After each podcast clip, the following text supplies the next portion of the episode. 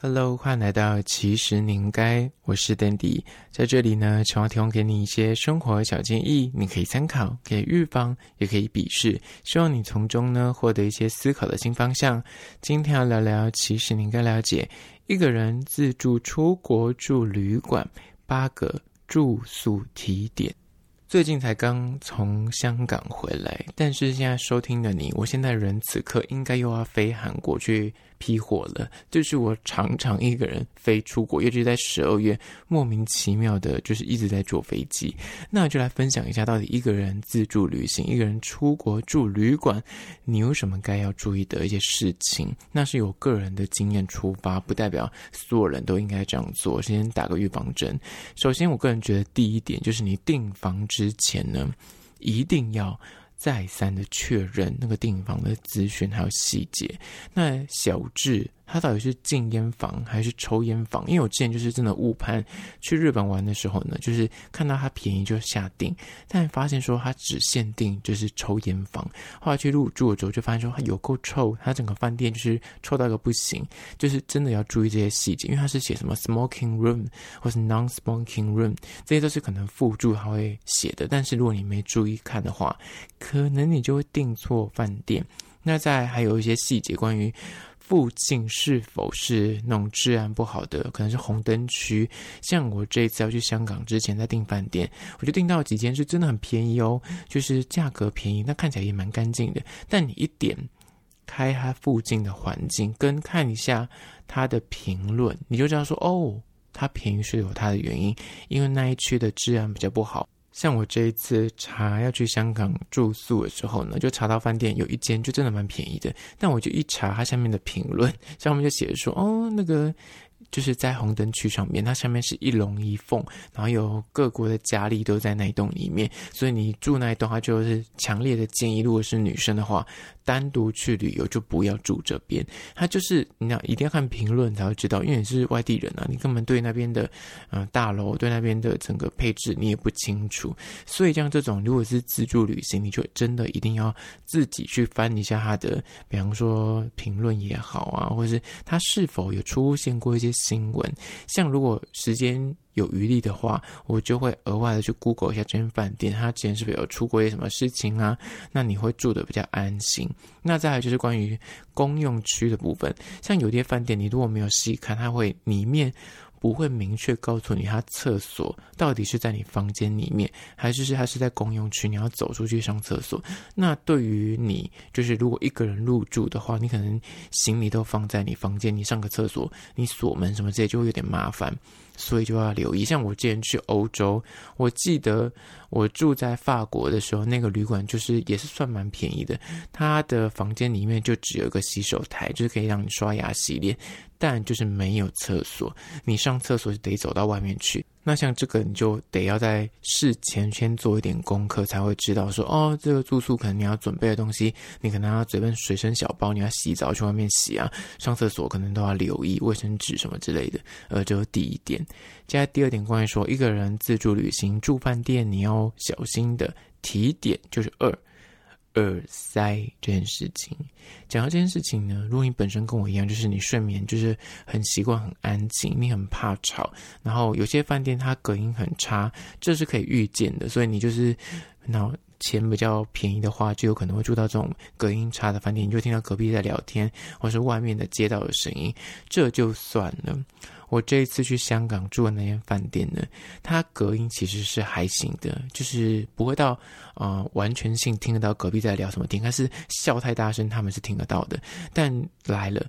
刚好我住的那个饭店对面是酒吧，那个酒吧是基本上就是可以唱到早上五点，卡拉 OK 的那种，然后它就是整天晚上都在。唱卡拉 OK，而且他那个店家是半开放式，是没有门的，所以他那个音是直接对外打的。我刚好就住在他正对面，他就是整个晚上都有人在唱歌。那我这次真是误判情势，想说我这次住香港这么小的饭店，应该是不用戴耳塞。然后说我住的饭店也没有多便宜，已经不是住那种一龙一凤楼上了，应该好一点吧？因为看照片你会觉得这间饭店蛮干净的，蛮大气的。结果。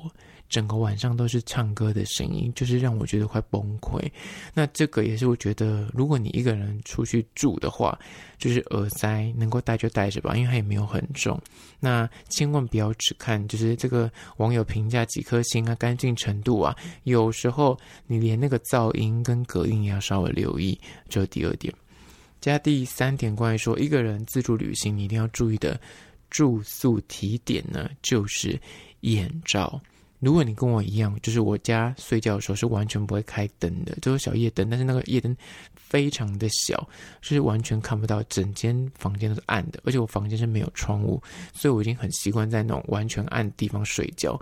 所以呢，我只要一个人出国去玩的时候呢，住在外面那个窗帘的遮光效果如果不是很给力的话，只要在六点七点我就会醒过来，因为那太亮了，所以就会建议大家戴眼罩。那你心想说，这个年代谁会戴眼罩出门？我个人推荐你一款眼罩，就是现在很红日本的那种蒸汽眼罩，它上面会有那什么薰衣草、玫瑰啊，你戴了之后，前面戴十五分钟它会发热，但它就是号称是那种可以舒缓你眼部啊、放松你眼部肌肉的那种眼罩。但那个眼罩呢，我个人觉得非常适合带出国，因为它前面十五分钟就是会热敷，但你后面就戴它睡觉，因为它其实。不会影响到你睡眠，它很薄，你就带着睡，你就把它当一般的眼罩用。我个人觉得非常的管用，而且很实用，因为它又便宜，然后又单包单包分装，你就手上拿个几包丢到你的行李箱里面去，你每天晚上就可以拿出来带着睡。我个人觉得非常的。值得，它是我每次就是如果去批货的话，一定会带它。尤其是你搭飞机，如果是搭那种很早的班机，然后你可能晚上根本没睡，你要在飞机上睡觉的话，眼罩跟耳塞就是你最好的朋友。而就第三点，在第四点，关于说一个人自助旅行出国，你应该了解的住宿提点就是，睡觉之前呢，你一定要提前的确认一下你的房门。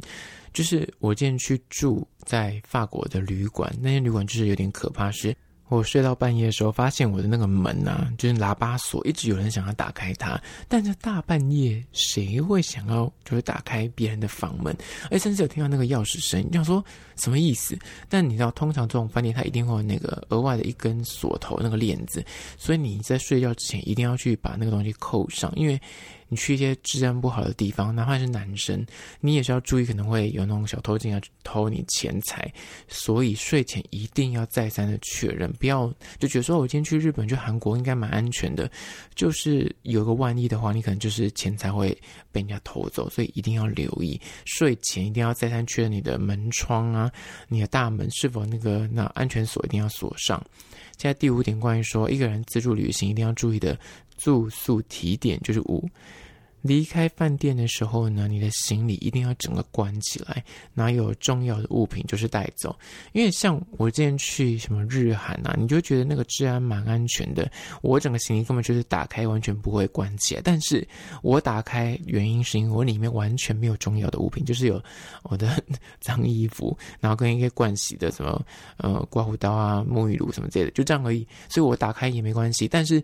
这一点我为什么特别现在提出来呢？就是请你一定要把行李箱衣服拿好就关起来，而且是你一到饭店，你东西拿好，或是你的什么战利品放进去之后，就赶快把行李箱关起来。因为最近在欧美各地，甚至在日韩、香港都有传出臭虫有入侵这几个国家，所以如果你害怕说你现在去这几个地方会有臭虫跟着你回家，或是这些臭虫就趁着你哎就是外出去玩的时候，它就从那个床啊，或从一些呃地毯啊爬到你的行李箱里面，躲在里面，你就默默把它带回台湾了。所以千万要留意，就是现在去入住的时候。你的衣服一拿出来，就赶快把行李箱关起来。而且我会建议大家尽量现在买那种塑胶壳的行李箱，会比较安全。因为像臭虫，它是习惯在那个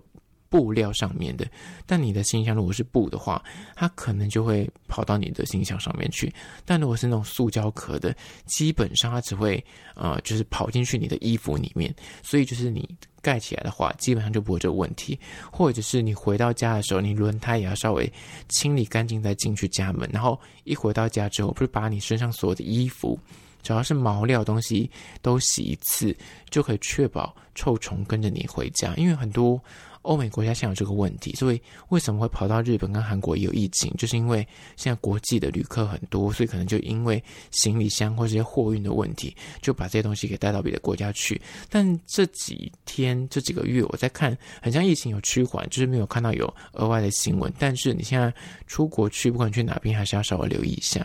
接下来第六点，关于说一个人出国自助旅行，你应该注意的住宿提点呢，就是六。防偷拍这件事情，你知道最近很多韩国或是日本那边都有一些饭店都会传出那种新闻，是他有偷拍针孔在那个什么电视的下面啊，或是什么插头旁边啊，放什么花篮的中间啊。所以如果是女生，男生也是啦，你出国就是把灯全部关掉，拿手机的相机去扫一轮你的饭店，如果看到红色亮点的话，那有可能就是偷拍的镜头。可能就是要稍微的，尤其是你住的饭店是那种青年旅馆或是比较便宜的旅馆的话，这一点可能你在入住的时候要更小心。当然，你就是防不胜防，只是说你就是多一道程序，你可以比较安心。那尽量做一下这个防护的措施。你看到有那种亮点，那就拿个卫生纸或拿个纸盒把它挡住，至少你就可以预防被偷拍的状况。那接下来第七点，关于说一个人出去自助旅行，你应该注意的。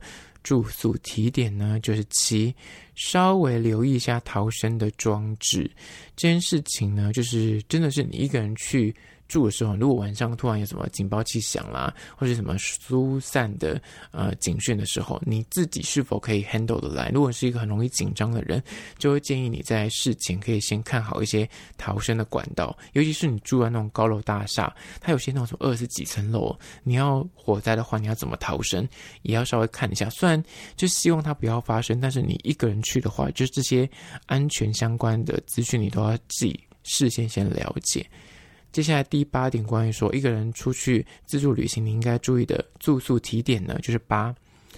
就是尽量不要使用它的热水壶、漱口杯。那如果你有洁癖的话呢，甚至是连那个，你可以拿一件旧的 T 恤去摆在那个。枕头上面当成床头套，或是你的盥洗用品啊、毛巾啊，你可以自备，这些都可以避免说哦，你就是很怕说那个上个人可能把那个毛巾拿来擦马桶啊、擦地板啊、擦那个浴缸啊，然后就直接拿去洗。那有些人可能是没有在换床单啊、枕头套，不知道上个人还刚睡过还没换过，你就是下一个人进去就睡在同个枕头上面，你会担心这件事情的话呢，就是我刚刚说的，你就自备。